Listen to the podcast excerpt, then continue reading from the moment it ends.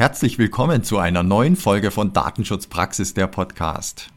Heute geht es um den Stand der Zertifizierung nach DSGVO. Unsere Interviewpartnerin ist Marit Hansen, Landesbeauftragte für Datenschutz in Schleswig-Holstein. Die aktuelle Podcast-Folge wird unterstützt von WK Media. Mit WK Manager Verarbeitungstätigkeiten können Sie Ihr Verarbeitungsverzeichnis nach Artikel 30 DSGVO ganz einfach dokumentieren. Die Vorteile?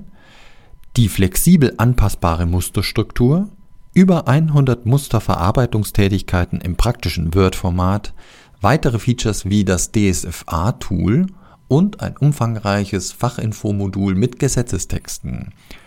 Die Software ist mandantenfähig und Sie können Multi-User-Lizenzen dafür erwerben.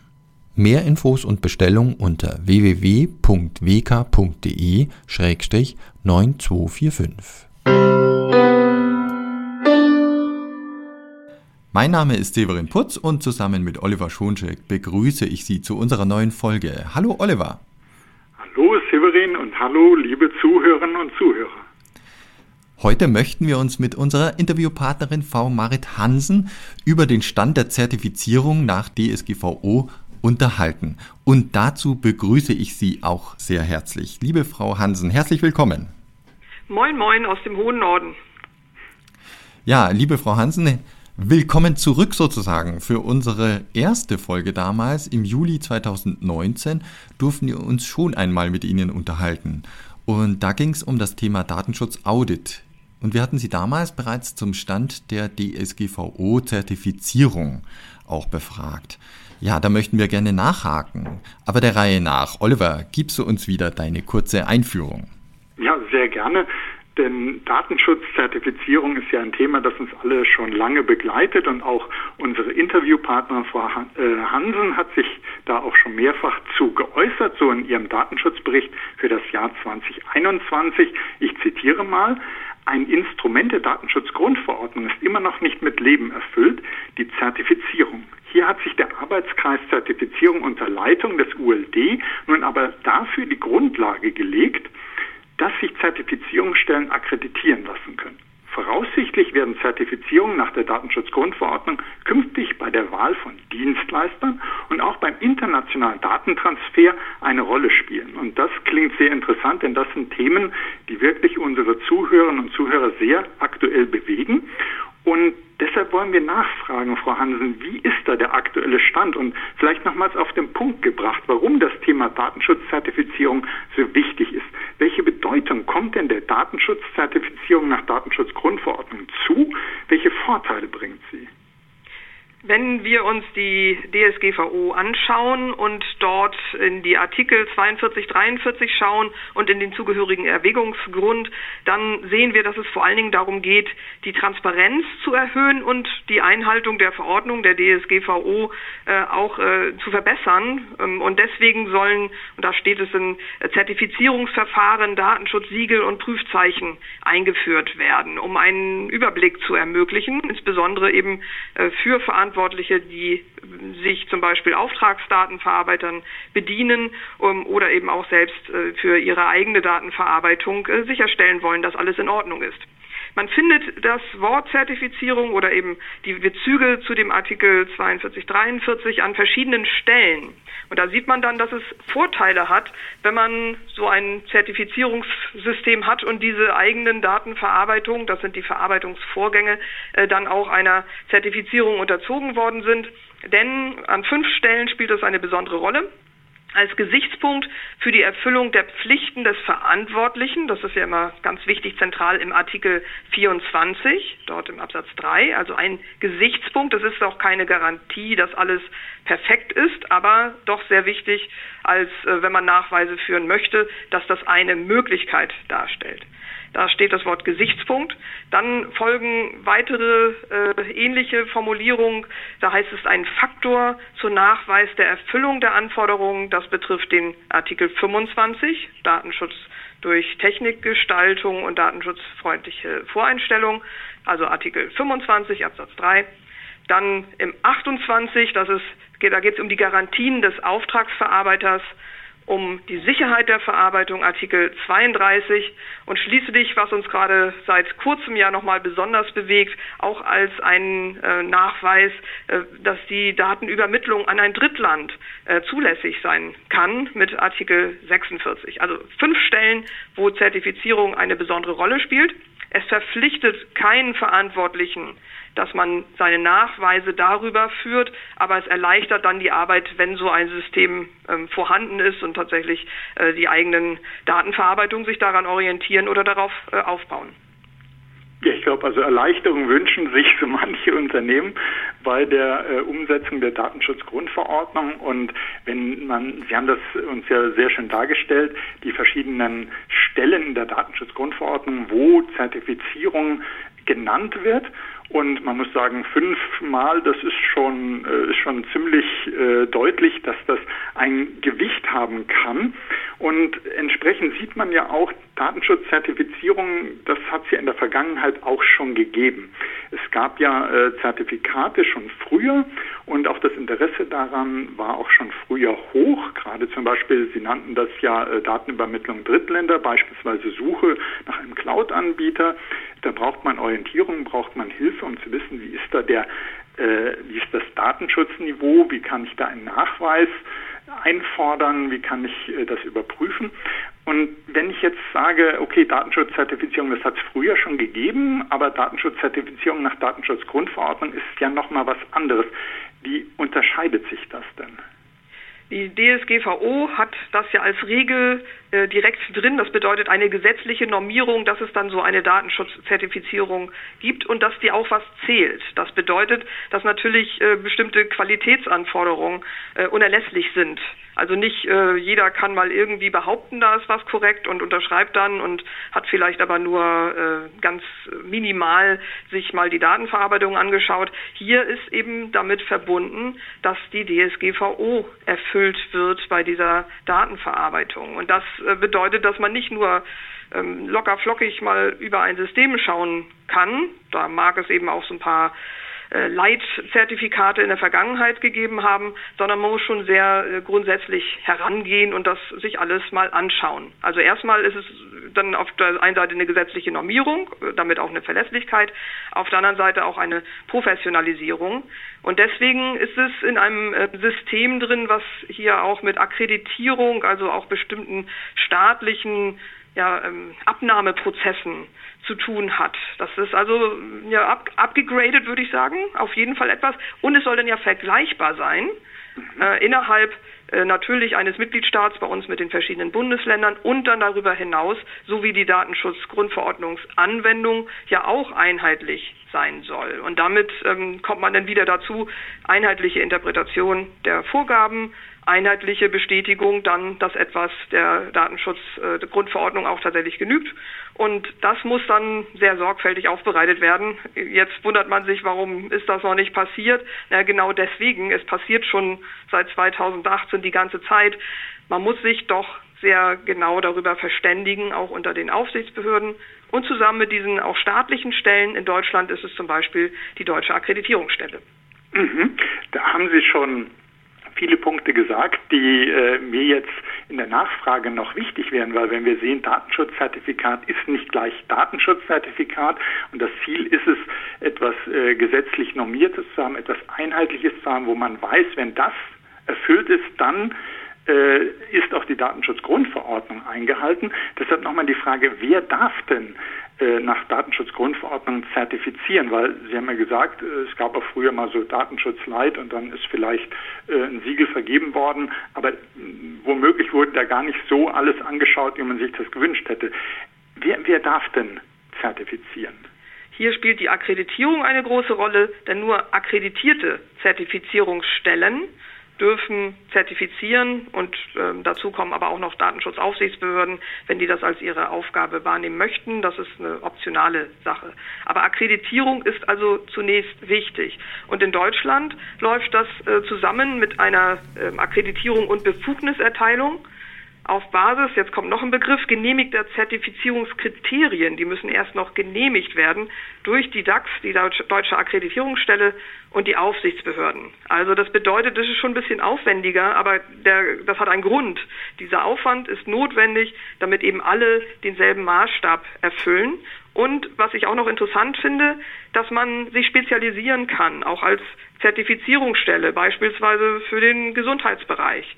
Und dann dort auch Schwerpunkte legt, das hieße dann auch, dass die Zertifizierungskriterien darauf zugeschnitten sind und auch wieder eine Vergleichbarkeit besteht, wenn im Gesundheitsbereich äh, Konkurrenten als Zertifizierungsstellen auftreten wollen. Aber erstmal Qualitätscheck gleich schon am Anfang, denn wenn erstmal eine Zertifizierungsstelle akkreditiert ist, dann soll es ja auch gelten.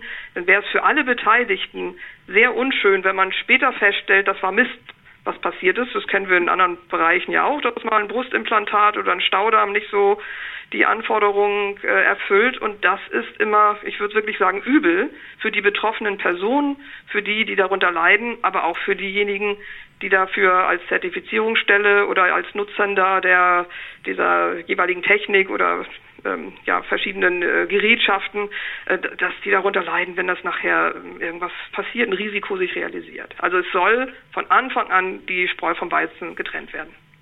Also man kann sich auch vorstellen, äh, bevor jemand zertifizieren darf, muss dieser äh, muss diese Stelle, gut, da heißt es akkreditiert, aber letztlich auch sowas wie zertifiziert, also auch überprüft sein, auch die mhm. Kriterien mhm. werden überprüft. Also nur dann kann man äh, ähnlich auch wie man, wenn man an Zertifikate im Internet denkt, sozusagen wie Wurzelzertifikat, also nur dann, wenn es auch von einer sicheren Quelle stammt, kann das auch ein sicheres, zuverlässiges äh, Zertifikat sein. Ähm, was kann man denn eigentlich alles zertifizieren? Würde mich jetzt noch interessieren. Also Zertifikate kennen wir ja ganz unterschiedlich. Es gibt ja äh, Personen, die sind zertifiziert für irgendwas. Aber was kann ich denn nach Datenschutzgrundverordnung eigentlich zertifizieren? Da schaue ich auch wieder in den Artikel 42 und da steht es so ein bisschen ja, vielleicht kryptisch drin, weil viele dachten, ähm, ich möchte in einen Laden gehen und gleich sehen, das ist jetzt DSGVO-konform. Ich, ich kaufe mir sozusagen die Software oder ich lade sie mir runter. Die App ist dann gleich schon damit äh, versehen und haben dann eher so eine Produktdenke gehabt. Vielleicht ist es eher anders, ähm, wie, wie zum Beispiel auch eine, eine Cloud oder bestimmte äh, Prozesse, die man als Gesamtsystem sieht, wo auch ein Verantwortlicher oder ein Auftragsverarbeiter jeweils dran hängt. Und da geht es um die Verarbeitungsvorgänge eben von Verantwortlichen oder Auftragsverarbeitern. Da gehören auch Produkte zu, Verfahren, Prozesse, Dienstleister. Aber wichtig ist immer Dienstleistungen. Wichtig ist immer eine konkrete Datenverarbeitung muss damit stattfinden. Jetzt äh, sehen wir auf der anderen Seite, es gibt viele Bedarfe, auch nach Dingen, die die DSGVO entweder erfüllen oder damit zusammenhängen, ganz, ganz eng sind.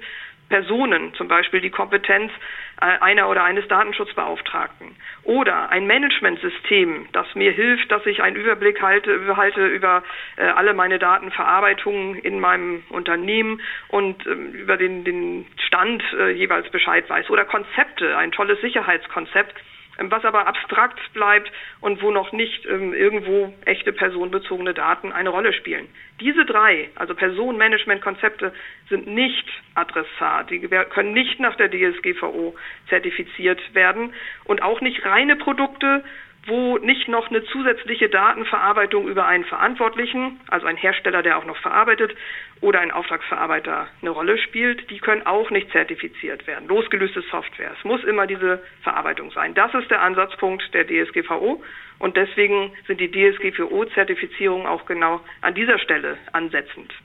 Mhm. Und ich glaube, das ist wirklich ein ganz wichtiger Punkt, dass Sie uns das nochmal erläutert haben, weil es gibt natürlich, äh, haben Sie auch gesagt, den Bedarf. Also viele würden gerne sagen, mein Produkt, das kriegt jetzt den Aufkleber, äh, hat hier ein Zertifikat, Datenschutzgrundverordnung.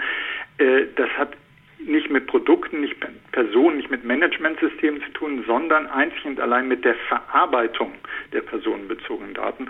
Und ob die konform ist oder nicht, das kann zertifiziert werden. Jetzt die Frage noch, wo gilt denn ein zukünftiges Zertifikat? Gilt das dann in der ganzen EU? Gilt das überall da, wo die Datenschutzgrundverordnung gilt? Gilt das dann zum Beispiel, wenn ich das Zertifikat in Deutschland bekommen habe, einfach nur mal gefragt, damit man das abklopft, äh, gilt das dann nur in Deutschland oder wo, wo gilt das? Das eine ist ja, was, was gilt, dass es äh, die DSGVO ähm, mit diesen fünf Stellen, wo es eine Rolle spielt, dass das ähm, sozusagen leichter abgehakt werden kann. Da muss man sich tatsächlich auf das, auf den, den Scope, auf den Anwendungsbereich dann beziehen. Und äh, die DSGVO trennt ab das europäische Datenschutz, die Datenschutzzertifizierung, ein, ein Güte, Gütesiegel, was für ganz Europa äh, da ist. Das muss nämlich noch zusätzliche Kriterien für alle erfüllen. Und da muss es dann auch über die, die anderen Tische sozusagen mitlaufen ähm, im Europäischen Datenschutzausschuss. Während die nationalen, ähm, und da wird aber bei uns jetzt nicht nach Bundesländern entschieden, äh, nach die nationalen Zertifikate sich erstmal äh, für die ähm, Möglichkeiten, wie man sich darauf berufen kann, äh, auch lokal beziehen. Das heißt, das bleibt dann im Mitgliedstaat. Jemand, der ein, ein, ein polnischer Anbieter, der wahrscheinlich auch auf Polnisch seine Zertifizierungs Dokumentation äh, einreicht und dann ein äh, Zertifikat dort bekommt, das ist dann nicht automatisch hier in Deutschland auch anwendbar. Aber wenn hier zum Beispiel auch die äh, Interessenten, die die Anwender nutzen, ist es durchaus möglich, dass man auch dort sich dann wahrscheinlich erleichtert, äh, auch eine, ein Zertifikat be besorgen kann, äh, weil ja doch eine einheitliche Anwendung äh, genau notwendig ist in der EU. Also bedeutet, es ist dann vielleicht doch für viele interessant, wenn die nicht gleich auf das europäische Datenschutzgütesiegel abzielen.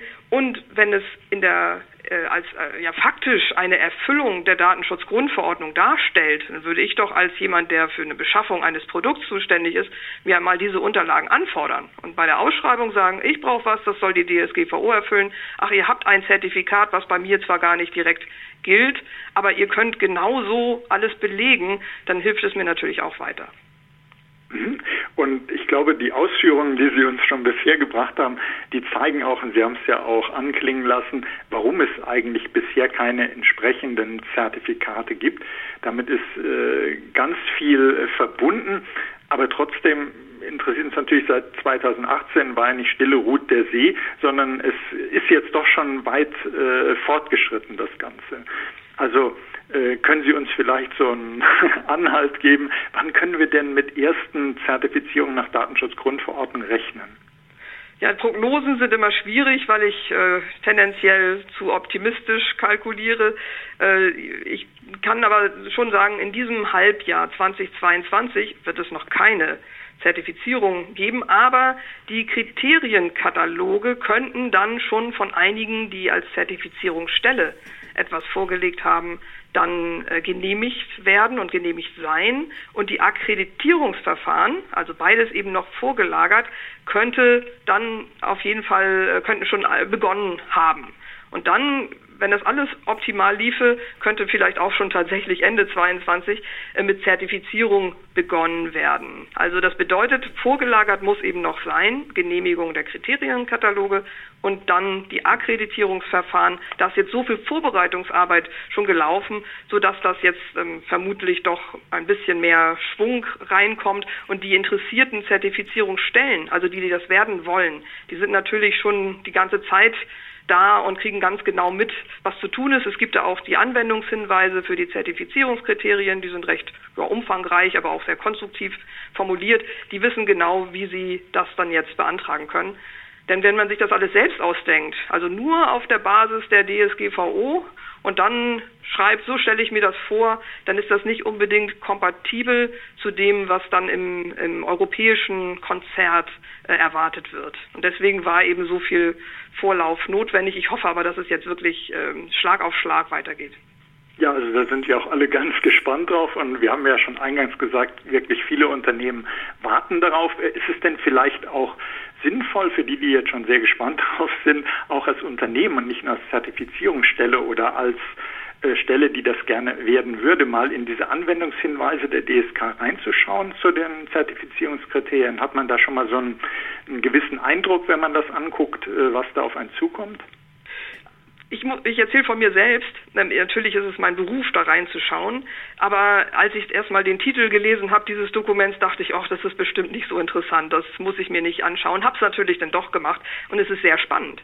Also auch für jemanden, der nicht eine Zertifizierung anstrebt, äh, kann das sehr sinnvoll sein, nochmal zu sehen, was wird denn erwartet, was sind denn die Dinge, die erfüllt werden müssen. Und selbst wenn ich nicht als Auftragsverarbeiter beispielsweise das doch für meine Kunden ähm, bewerben möchte, sondern für mich absichern will, ist das weiterhin, würde ich sagen, hilfreich und empfehlenswert. Also es ist schon etwas, man kann das sich auch aus anderen Stellen, aus anderen Quellen ziehen, aber hier hat man schön kompakt, das sind die Erwartungen und das ist ja auch was, was man dann sowieso für seinen eigenen Nachweis, auch für intern gerne äh, haben sollte, nicht erst, wenn die Aufsichtsbehörde vorbeikommt.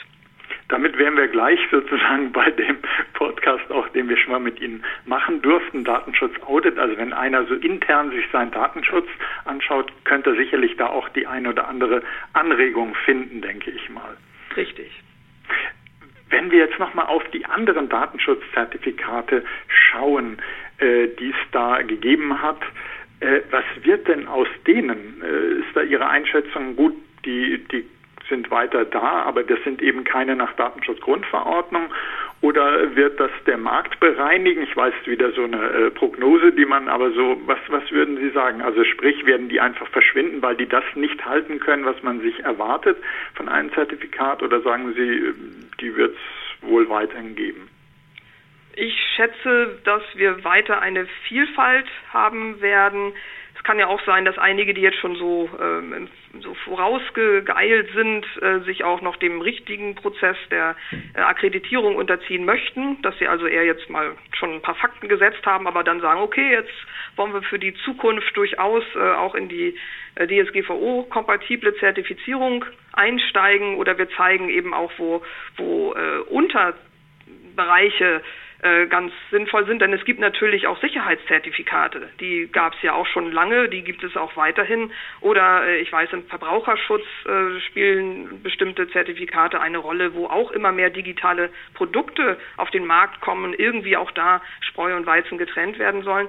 Das bedeutet, Prinzipiell ist eine Vielfalt möglich. Wer allerdings behauptet, er macht DSGVO-Zertifizierung und das ist nicht nachher durch eine Akkreditierung gedeckt, dann äh, kann das gut sein, dass äh, auch der Markt bereinigt wird. Es kann zu Abmahnungen kommen. Es kann auch sein, äh, dass da mal auf die eine oder andere Weise nachgefragt wird. Also man sollte schon sehr genau aufpassen, wenn man sagt, DSGVO nach Artikel 42, 43 zertifiziert. Das muss dann auch halten. Ja, wenn ich jetzt das Unternehmen in Zukunft schaue, also ich kriege vielleicht eine Zertifizierung angeboten oder als Nachweis vorgelegt, wie kann ich denn prüfen, ob das wirklich eine Zertifizierung nach Datenschutzgrundverordnung ist? Gibt es da so ein Verzeichnis dann, wo ich reinschauen kann?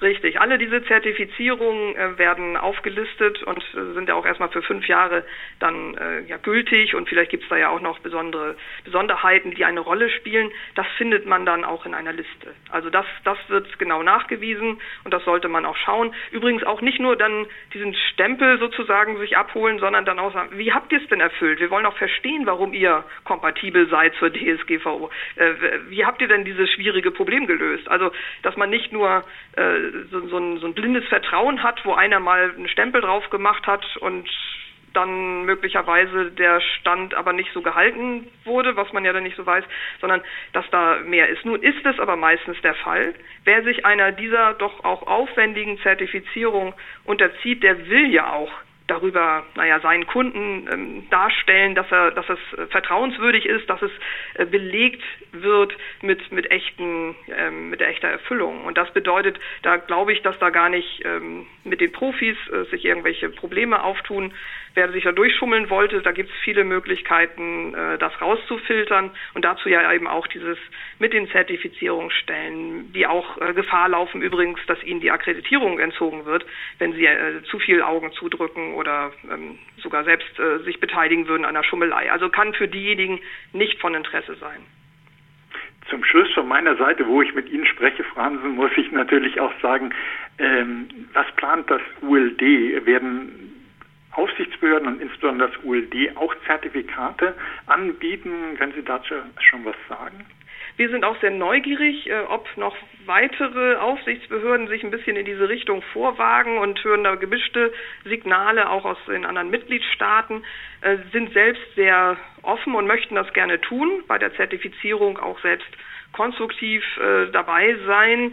Aber mit dem Hintergrund, es geht hier um Schleswig-Holstein und es geht um diejenigen, die hier zum Beispiel besondere Nachweise im öffentlichen Bereich benötigen. Also wir werden nicht den Markt äh, beeinflussen durch äh, Konkurrenzsituationen, aber wir werden äh, den öffentlichen Stellen, die hier bestimmte Entwicklungen haben, vermutlich das anbieten können, werden aber auch, wir müssen ja denselben Standard halten, werden aber auch ressourcenmäßig schauen, ob sich das so darstellen lässt oder ob nicht für bestimmte Dinge ganz andere äh, Zertifizierungseinheiten ähm, ja günstiger oder, oder sicherer wären. Also wo Labore äh, im großen Stil was äh, testen können, wo bestimmte Spezialkenntnisse erforderlich sind, kann ich mir gut vorstellen, dass wir uns das äh, anschauen, aber nicht jede Zertifizierung, die nachgefragt wird, auch wirklich erfüllen. Also bedeutet, wir, wenn dann eben im kleinen Bereich, äh, öffentlicher Bereich Schleswig-Holstein,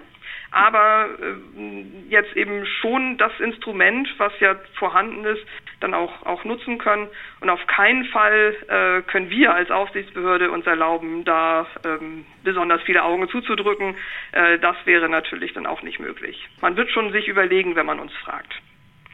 Okay, gut. Also ich glaube, das ist dann auch äh, deutlich. Also ich finde es zum einen sehr gut, äh, dass das ULD weiterhin an diesem äh, Thema dran bleibt, wo äh, Sie ja äh, immer schon federführend mit dabei waren.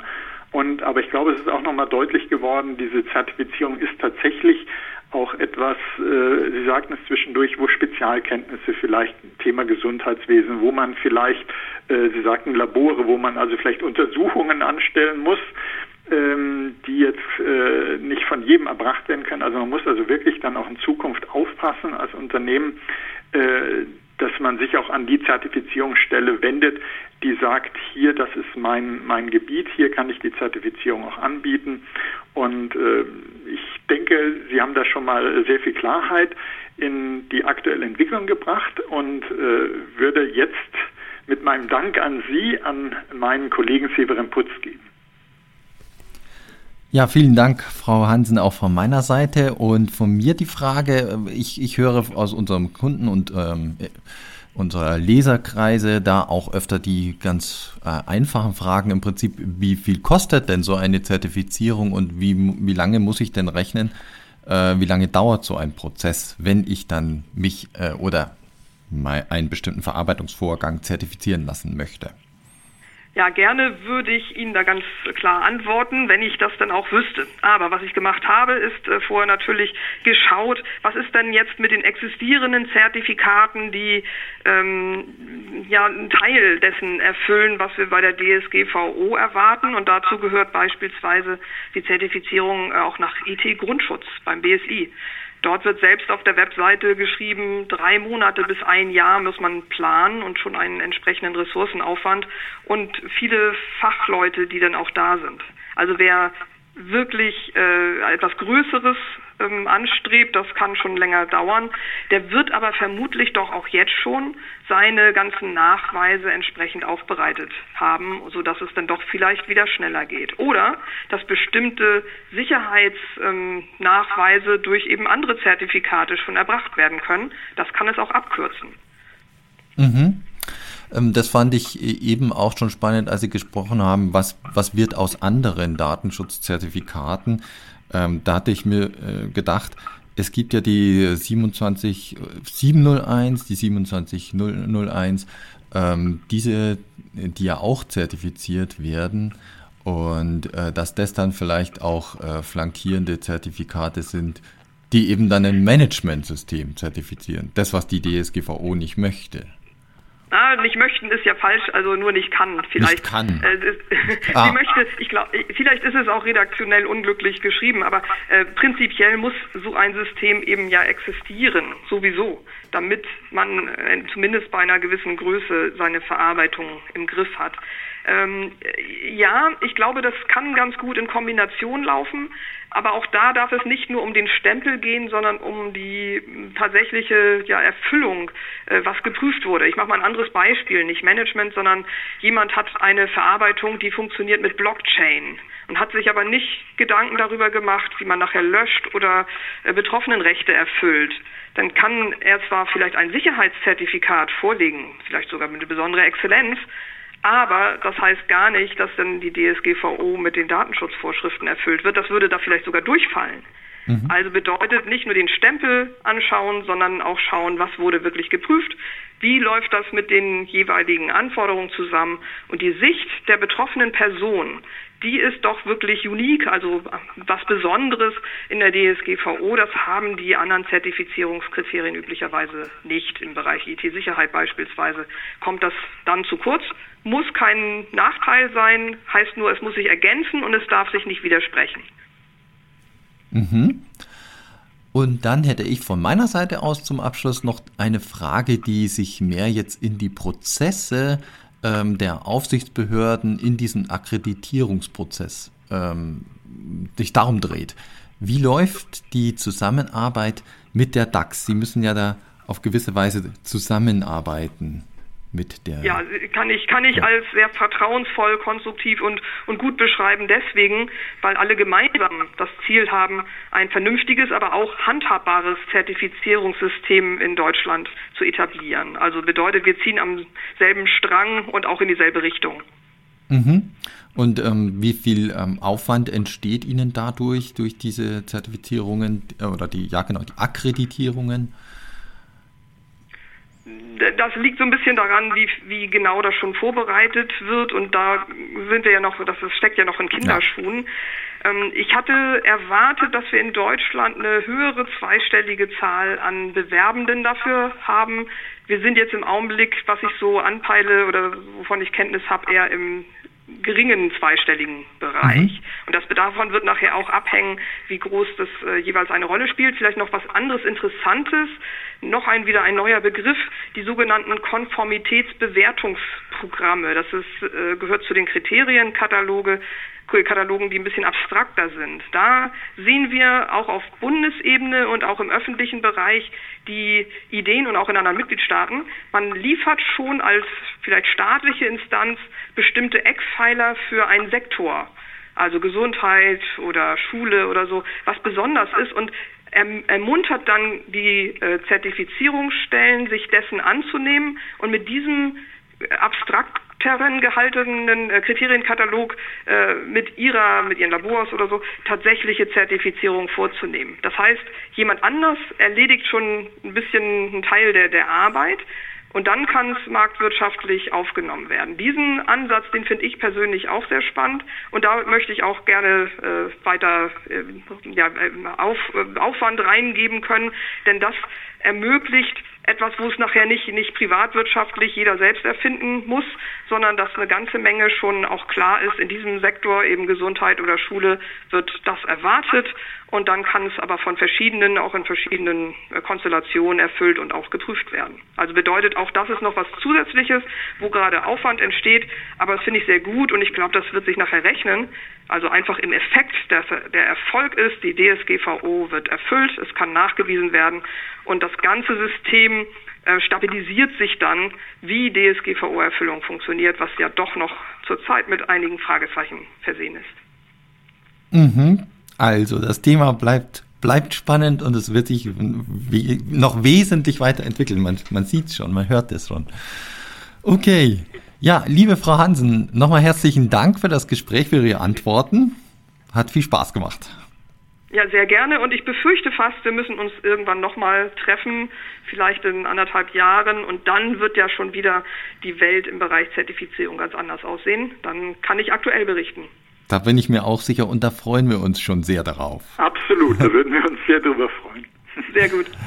Ja, lieber Oliver, auch dir vielen Dank für die Vorbereitung des Gesprächs.